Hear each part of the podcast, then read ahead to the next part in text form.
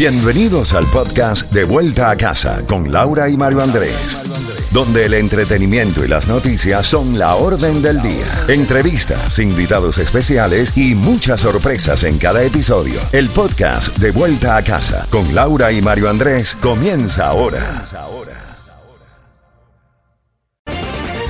Z92, toda la música y todas las noticias a las en punto y a las y 30 de cada hora. Si te preguntas si aún estamos buscando esa llamada ganadora para los boletos al concierto de Marco Antonio Solís con la palabra clave que compartimos contigo hace un ratito, claro que sí, 305-550-9200, ese es el número a marcar en cuestión de unos 5 minutitos. Mario, 100 millones de dólares es la donación de algunas empresas y organizaciones como parte de un compromiso con el condado Miami-Dade para ayudar a desarrollar la industria de la tecnología.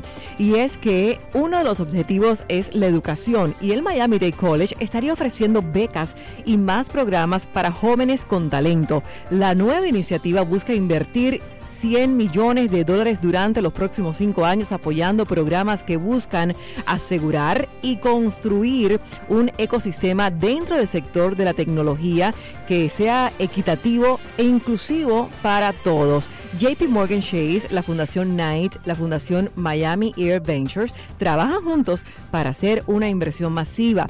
Parte del objetivo del consorcio es aumentar el acceso a la conectividad en Miami-Dade. Además, se busca crear más programas y oportunidades de educación y trabajo en tecnología.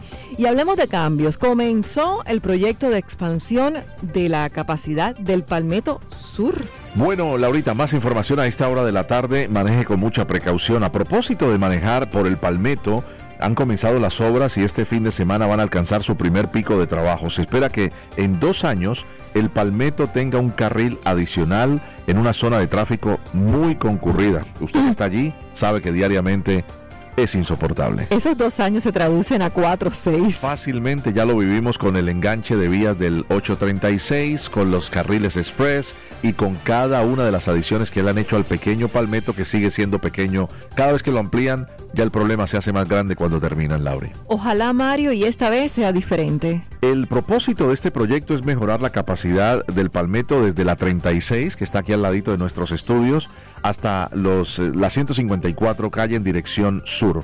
El proyecto va a terminar en el verano del 2024, apunta la fecha, porque seguro que cuando lleguemos allí no van a haber terminado y va a requerir algunas modificaciones en el propio Palmetto. La relocalización del carril expreso hacia el sur, desde la 154 calle hasta la 103 en Hialeah, va a permitir añadir ese carril a una circulación general y al concluir habrá cuatro carriles regulares y dos carriles expresos. Mira, ese ha sido el tema y el talón de Aquiles. Estábamos empezando el programa hace más de dos años tú y yo aquí y era el tema diariamente. El insulto de las personas porque te obligan a tener que pagar un dólar, un dólar con 50 para un tramo de dos millas. Porque si no es insoportable los otros tres carriles al lado derecho y la vía expresa casi siempre vacía. Eso es lo que está pasando. Se va a ampliar un nuevo carril pero vamos a ver si al final el remedio no es más complicado que la enfermedad.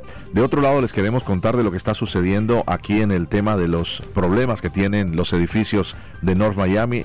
13 edificios de apartamentos de un total de 53 unidades van a ser demolidos, esto eso sí, en Coral Gables. ¿Qué va a hacer entonces en cambio el desarrollador? Un townhouse de lujo.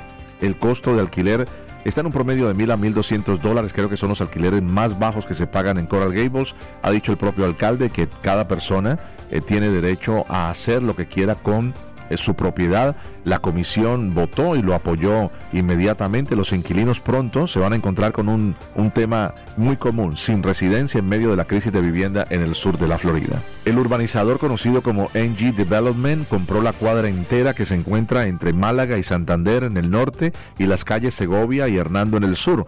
Van a demoler todos los antiguos edificios para construir 48 townhouse de lujo. Las unidades de un proyecto similar muy cercano actualmente tienen un valor de por lo menos uno y medio, dos millones de dólares cada uno.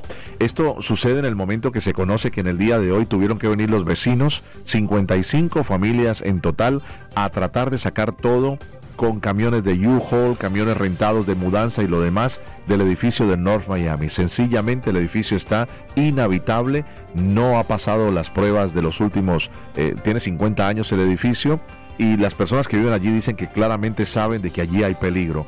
tiene la misma situación que tenía el Champlain Tower South en la piscina, se está hundiendo la piscina y la piscina da no al mar, sino a un canal intercostal. Una situación muy lamentable. Personas de escasos recursos o familias comunes y corrientes, trabajadores del sur de la Florida, que ahora tendrán que buscar un nuevo lugar para mudarse. Ahorita sí están las cosas a esta hora de la tarde. Así es, Mario, y vamos al 305-550-9200, entregando esos boletos al concierto de Marco Antonio Solís, música que te gusta y encanta encanta. Llama ahora para que te ganes los boletos. ¿Recuerdas Maná, Te lloré un río? Ese tema, bueno, aquí lo vas a escuchar, pero están los muchachos junto a Cristian